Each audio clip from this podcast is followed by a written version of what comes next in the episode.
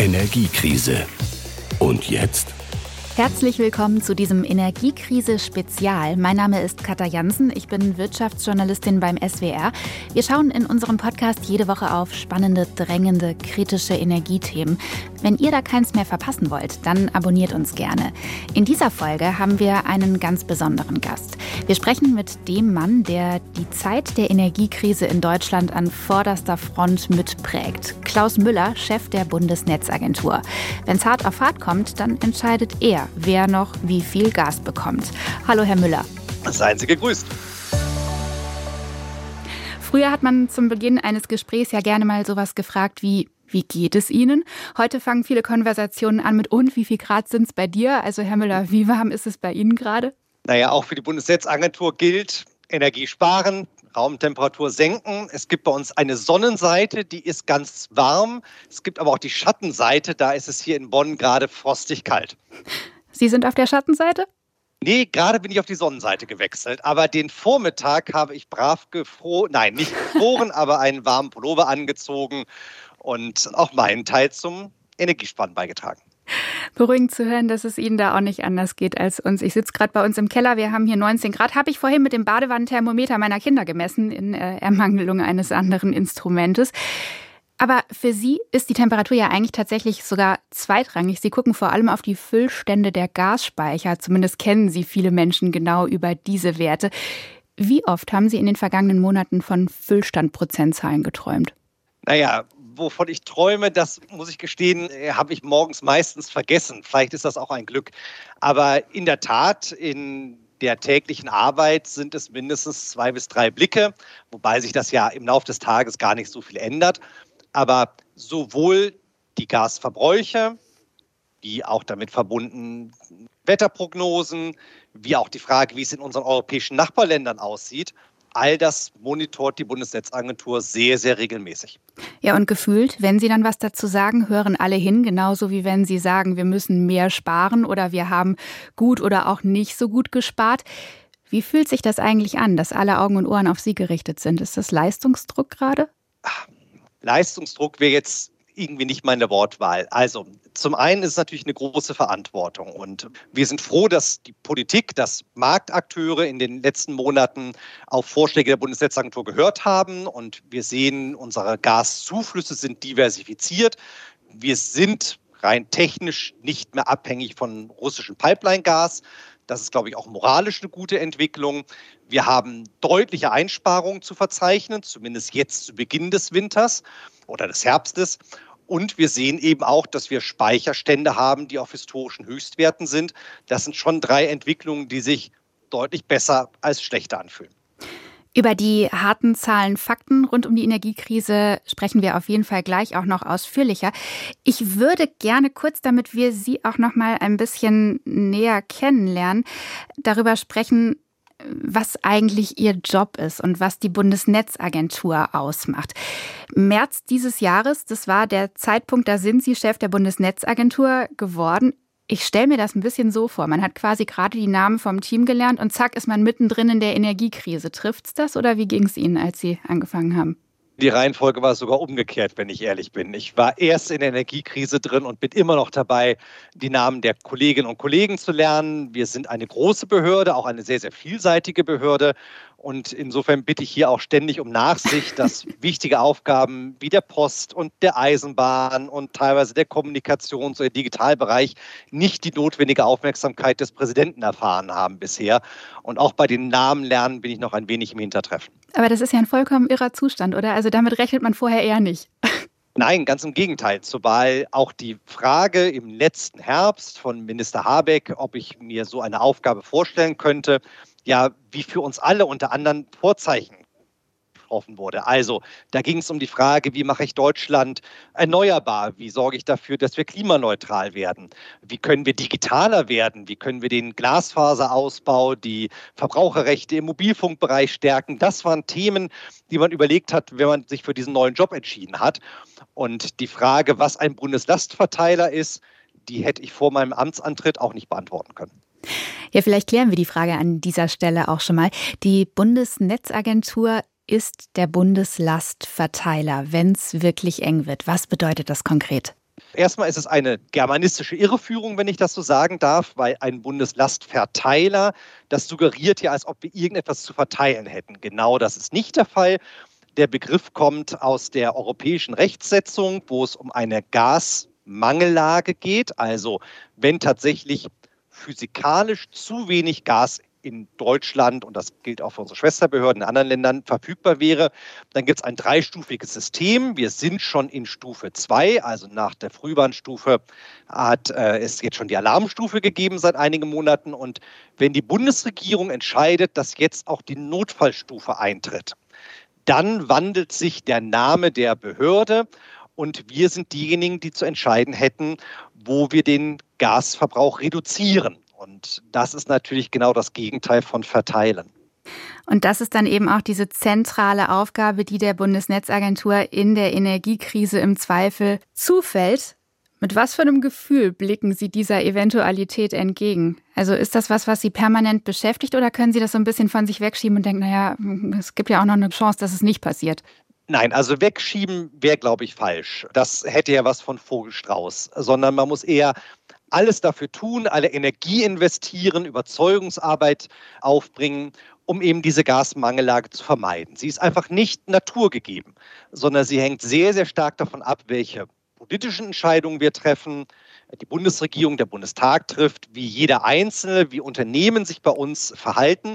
Und insofern ist es unsere Aufgabe, eben dafür zu sorgen, dass Menschen sich hier als, ja, als handelnde Personen, Subjekte verstehen und nicht das Gefühl haben, oh, es kommt wie eine Naturkatastrophe oder eine Pandemie über uns an der Stelle. Für die Bundesnetzagentur war es aber natürlich wichtig, sich trotzdem darauf vorzubereiten.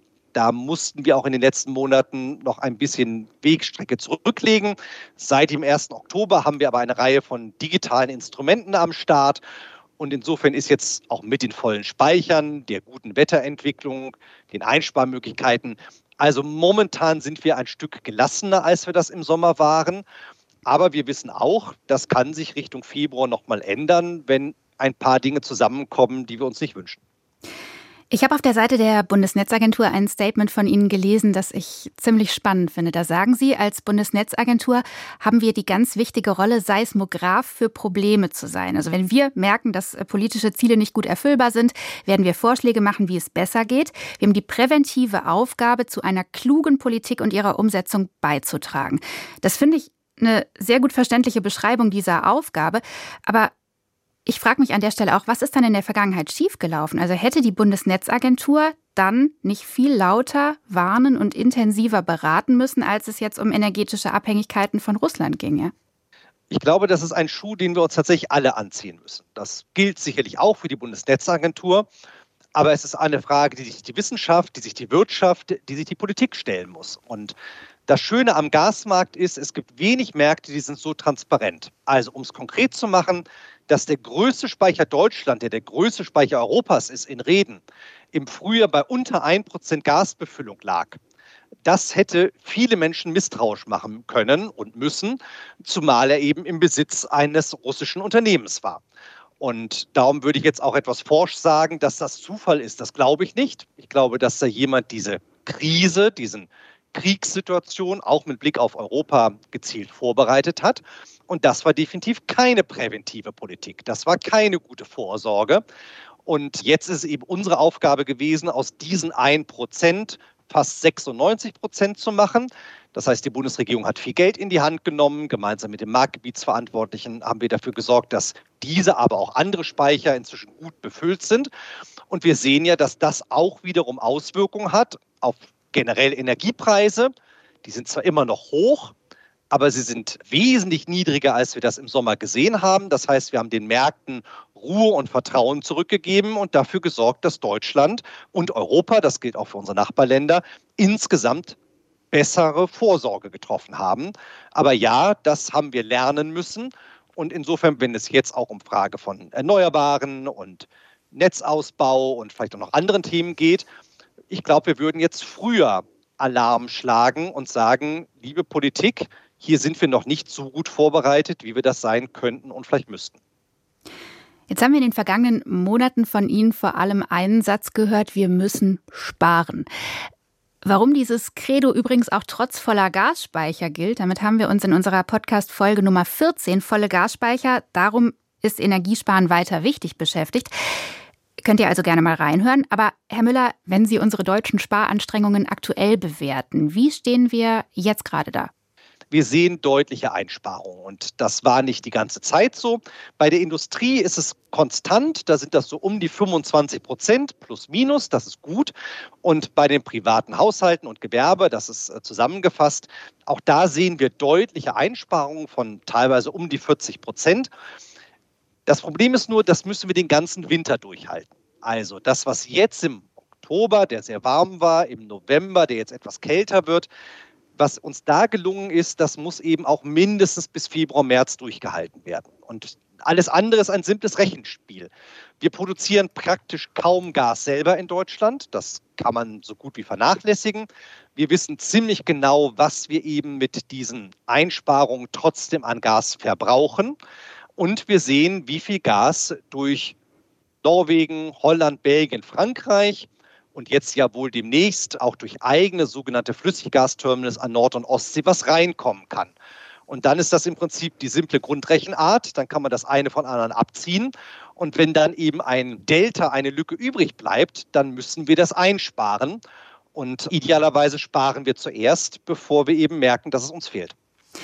Jetzt haben wir in Folge 14, als es eben ums Gassparen ging, auch darüber gesprochen, dass die Bundesnetzagentur bei der Einschätzung, ob und wie gut wir sparen, sehr akzentuiert auf die prozentuale Veränderung im Vergleich zu den Vorjahren guckt, also zum Beispiel nicht auf Wettereffekte. An dieser Methode, da gibt es Kritik. Ich habe in einem Artikel kürzlich gelesen, die aktuellen Statements der Bundesnetzagentur, die sind nicht mehr als eine unzuverlässige Wasserstandsmeldung. Das ist ja schon eine recht harsche Kritik. Was sagen Sie diesen Kritikern? Warum nutzen Sie trotzdem diese Zahlen und eben keine anderen? Also erstmal ist es eine Frage des Blickwinkels. Was will ich wissen? Und der eine Blickwinkel, der genauso legitim ist, will wissen, spare ich eigentlich unabhängig davon, wie warm oder kalt es ist. Das sind die temperaturbereinigten Verbräuche. Die kennen wir auch und wir tendieren da auch dazu, dass wir die demnächst veröffentlichen, damit alle Daten auf dem Tisch liegen. Das Problem ist nur mit Frage auf die Vermeidung einer Gasmangellage ist diese Frage für uns nicht relevant. Weil für uns ist eben relevant, kommt Deutschland ohne einen Versorgungsengpass durch diesen Winter. Und dazu müssen wir eben mindestens 20 Prozent einsparen, egal wie warm oder kalt es ist. Natürlich hilft uns ein warmer Oktober sehr, gar keine Frage und das ist gut so. Aber eben auch wenn es jetzt frostig kalt wird, müssen wir trotzdem die minus 20 Prozent erbringen. Und darum kommt es immer auf den Blickwinkel an und dass in den sozialen Medien auch über die Bundesnetzagentur das eine oder andere zu lesen war, was eher unfreundlich ist, was man uns vielleicht gar nicht so sehr ins Gesicht sagen würde. Naja, gut, diese Erfahrungen machen ja nicht nur wir, das muss man wegstecken können. Jetzt ist ja auch ganz gut was auf der Habenseite dazu gekommen. Das erste LNG-Terminal ist fertig, auch wenn es ordentlich teurer geworden ist. Die Gasspeicher, die sind inzwischen, Stand 21.11., das ist der Tag, an dem wir dieses Gespräch führen, bei knapp 100 Prozent. Kann man also vorsichtig optimistisch sein und sagen, ja, das Risiko Gasmangellage rückt zumindest immer weiter Richtung Frühjahr? Ich glaube ja. Und meine Formulierung ist immer, wir sind jetzt deutlich besser aufgestellt, als wir das eben im Sommer waren. Und Sie haben alle drei wichtigen Punkte erwähnt. Die Gaszuflüsse sind diversifiziert, die Speicher sind sehr gut gefüllt und wir sehen eben die Einsparungen im Gasverbrauch. So, jetzt muss man aber ehrlicherweise sagen, dass es natürlich trotzdem Risiken gibt. Wir sehen eine ganz starke Korrelation, also einen ganz starken Zusammenhang eben zwischen Temperatur und dem privaten Heizverhalten. Und das kann auch jeder, sage ich mal, aus dem Gedächtnis abspulen. Wir haben auch schon sehr, sehr kalte Februartage, Wochen, vielleicht sogar einen ganzen Monat gesehen. Und das können wir auch aus der Vergangenheit erkennen. In dem Moment, wo wir bei minus 10, vielleicht sogar minus 12, minus 15 Grad wären, in Teilen oder in ganz Deutschland, dann drehen die Leute ihre Heizung auf. Und das wäre etwas, was wir sehr, sehr schnell bei den Gasverbräuchen und auch bei den Speicherständen sehen würden an der Stelle. Also unser größtes Risiko ist zurzeit die Frage, wie entwickelt sich das Wetter? Die Wetterprognosen sind gut aber Prognosen sind eben auch nur Prognosen. Zweitens, wir müssen im Blick nehmen, wie sieht es in unseren Nachbarländern aus. Auch die haben gut gefüllte Speicher, aber die haben alle wesentlich kleinere Speicher. Sie haben auch teilweise natürlich geringeren Gasverbrauch, aber aufgrund der europäischen Solidarität wären wir eben in bestimmten Situationen auch verpflichtet, unseren Nachbarn zu helfen. Und als Land, was sein Gas ja aus Nachbarländern bekommt, sollten wir gerade die europäische Solidarität sehr, sehr groß schreiben. Naja, und drittens, seit den wie wir inzwischen wissen, Sabotageanschlägen auf die Nord Stream Pipelines, ja, sind bestimmte Szenarien nicht mehr nur in Hollywood-Filmen zu sehen, sondern man muss sie eben auch in den Blick nehmen, man muss Vorsorge treffen und auch das kann kein Szenario abbilden. Und darum ja, unsere Vorbereitung, die Vorbereitung der Bundesregierung haben gegriffen, das ist gut so, aber ein paar Risiken bleiben und da hilft nur weiter vorsichtig sein und Gas sparen. Wie sieht es beim Thema Strom aus? Jetzt gab es gerade erst Aufregung nach einem Statement vom BBK, dem Bundesamt für Bevölkerungsschutz. Da ging es um die Wahrscheinlichkeit von Blackouts, also großflächigen, länger anhaltenden Stromausfällen in Deutschland. Da hieß es ja erst, ja, also wir müssen in diesem Winter schon davon ausgehen, dass sowas passiert und dann in einer Klarstellung, nein, nicht als Blackout, sondern nur örtlich und kurzzeitig. Warum halten auch Sie Blackouts wirklich eher für unwahrscheinlich? Ich glaube, dass die Kollegen unserer befreundeten Schwesterbehörde da einfach ein schlechtes Wochenende hatten. Das haben sie inzwischen klargestellt. Dann muss man da auch nicht weiter drauf rumreiten. Erstmal, es gab ja von der Bundesregierung zwei Stresstests, also unter wirklich harten Belastungsannahmen, was viel damals mit den niedrigen Flusspegeln zu tun hatte, also der Frage, können Kohlekraftwerke eigentlich mit Kohle versorgt werden?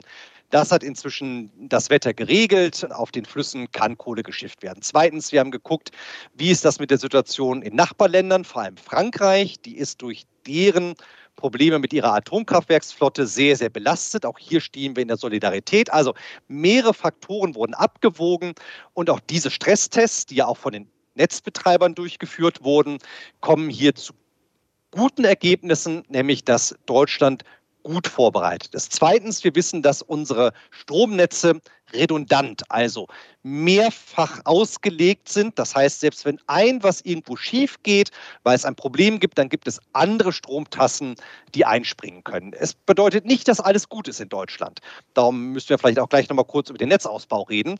Aber es bedeutet, dass wir hier mehrere Sicherheitspuffer haben. Also wenn Sie so wollen, wir haben einen Gürtel und wir haben Hosenträger und die Hose hat noch einen Gummizug. Und auch wenn das jetzt vielleicht ein bisschen lustig und witzig klingt, aber es beschreibt, dass wir vorsichtig sind mit unserem Netz. Und wir wissen aus der Erfahrung, auch im Vergleich zu anderen Ländern, natürlich gibt es auch in Deutschland minutenweise übers ganze Jahr hinweg gerechnet, mal hier und dort mal einen Stromausfall. Das gibt es auch bei uns. Aber es hält sich eben sehr in Grenzen. Es gibt Mechanismen und Instrumente, damit umzugehen. Und der Eindruck, der am Wochenende entstanden ist, der ist, wie gesagt, schon korrigiert worden. Damit ist aus fachlicher Sicht erstmal überhaupt nicht zu rechnen und vor allem ist es eben nicht wahrscheinlich. Jetzt haben Sie vor ein paar Tagen getwittert, den Schwung, den wir beim Wilhelmshavener LNG-Anleger und den Gasspeichern hatten, den brauchen wir jetzt auch beim Ausbau der Erneuerbaren und der Netze. Ist das Ihre Empfehlung an die Politik? Ja, absolut. Und es ist auch die Aufgabe der Bundesnetzagentur, selber dazu beizutragen und in einem ganz engen Dialog mit den Netzbetreibern und dem Bundeswirtschaftsministerium überprüfen wir den Netzausbau. Wir freuen uns über Fortschritte und wenn es irgendwo Verzögerungen gibt, versuchen wir die zu lösen. Der Bundestag hat mit dem sogenannten Osterpaket eine ganze Reihe von Beschleunigungsmaßnahmen auf den Weg gebracht. Die EU-Kommission diskutiert jetzt über europarechtliche Verbesserungen, weil alle wissen, wir wollen ja klimaneutral werden und wir wollen auch ein bisschen Geld sparen. Und die fossilen Energieträger sind ja nach wie vor extrem teuer. Und auch wenn jetzt die Strompreis- und die Gaspreisbremse kommt, kommt es ja nicht für unseren gesamten Energieverbrauch der Vorjahre. Das heißt, es gibt genügend Gründe dafür, dass Deutschland erstens selber mehr erneuerbare Energien erzeugen muss.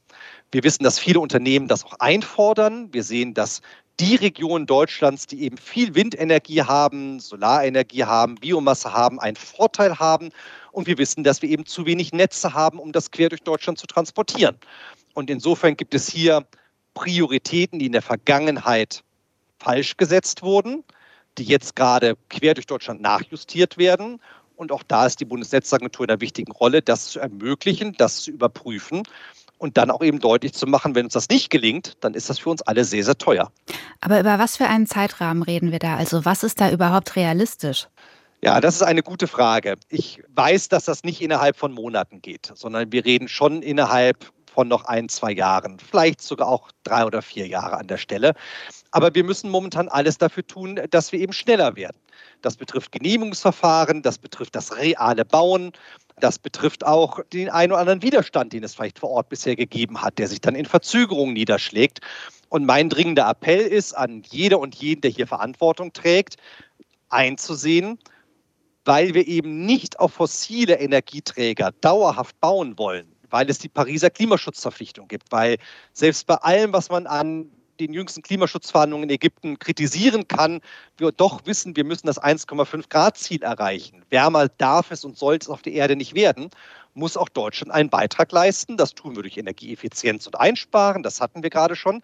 Aber wir müssen es eben tun, indem wir mehr erneuerbare Energien in Deutschland bauen und sie vernetzen, weil der Strom muss natürlich dahin kommen, wo er verbraucht wird. Wenn wir jetzt ein bisschen in Richtung Zukunft gucken gemeinsam, was glauben Sie, was ist die größte Herausforderung, vor der wir jetzt in dieser Energiekrise noch stehen? Also das Problem ist, dass mir da mehrere größte Herausforderungen einfallen und ich versuche die mal ein wenig abzuschichten. Also aktuell ist es sicherlich das Krisenmanagement durch den russischen Angriffskrieg und das Ausbleiben russischer Gaslieferungen. Noch Anfang des Jahres waren es 55 Prozent des durchschnittlichen Jahresverbrauches. Inzwischen sind wir bei Null, weil es ja gar kein russisches Pipeline-Gas mehr gibt, was nach Deutschland fließen kann. Und das mussten wir ersetzen.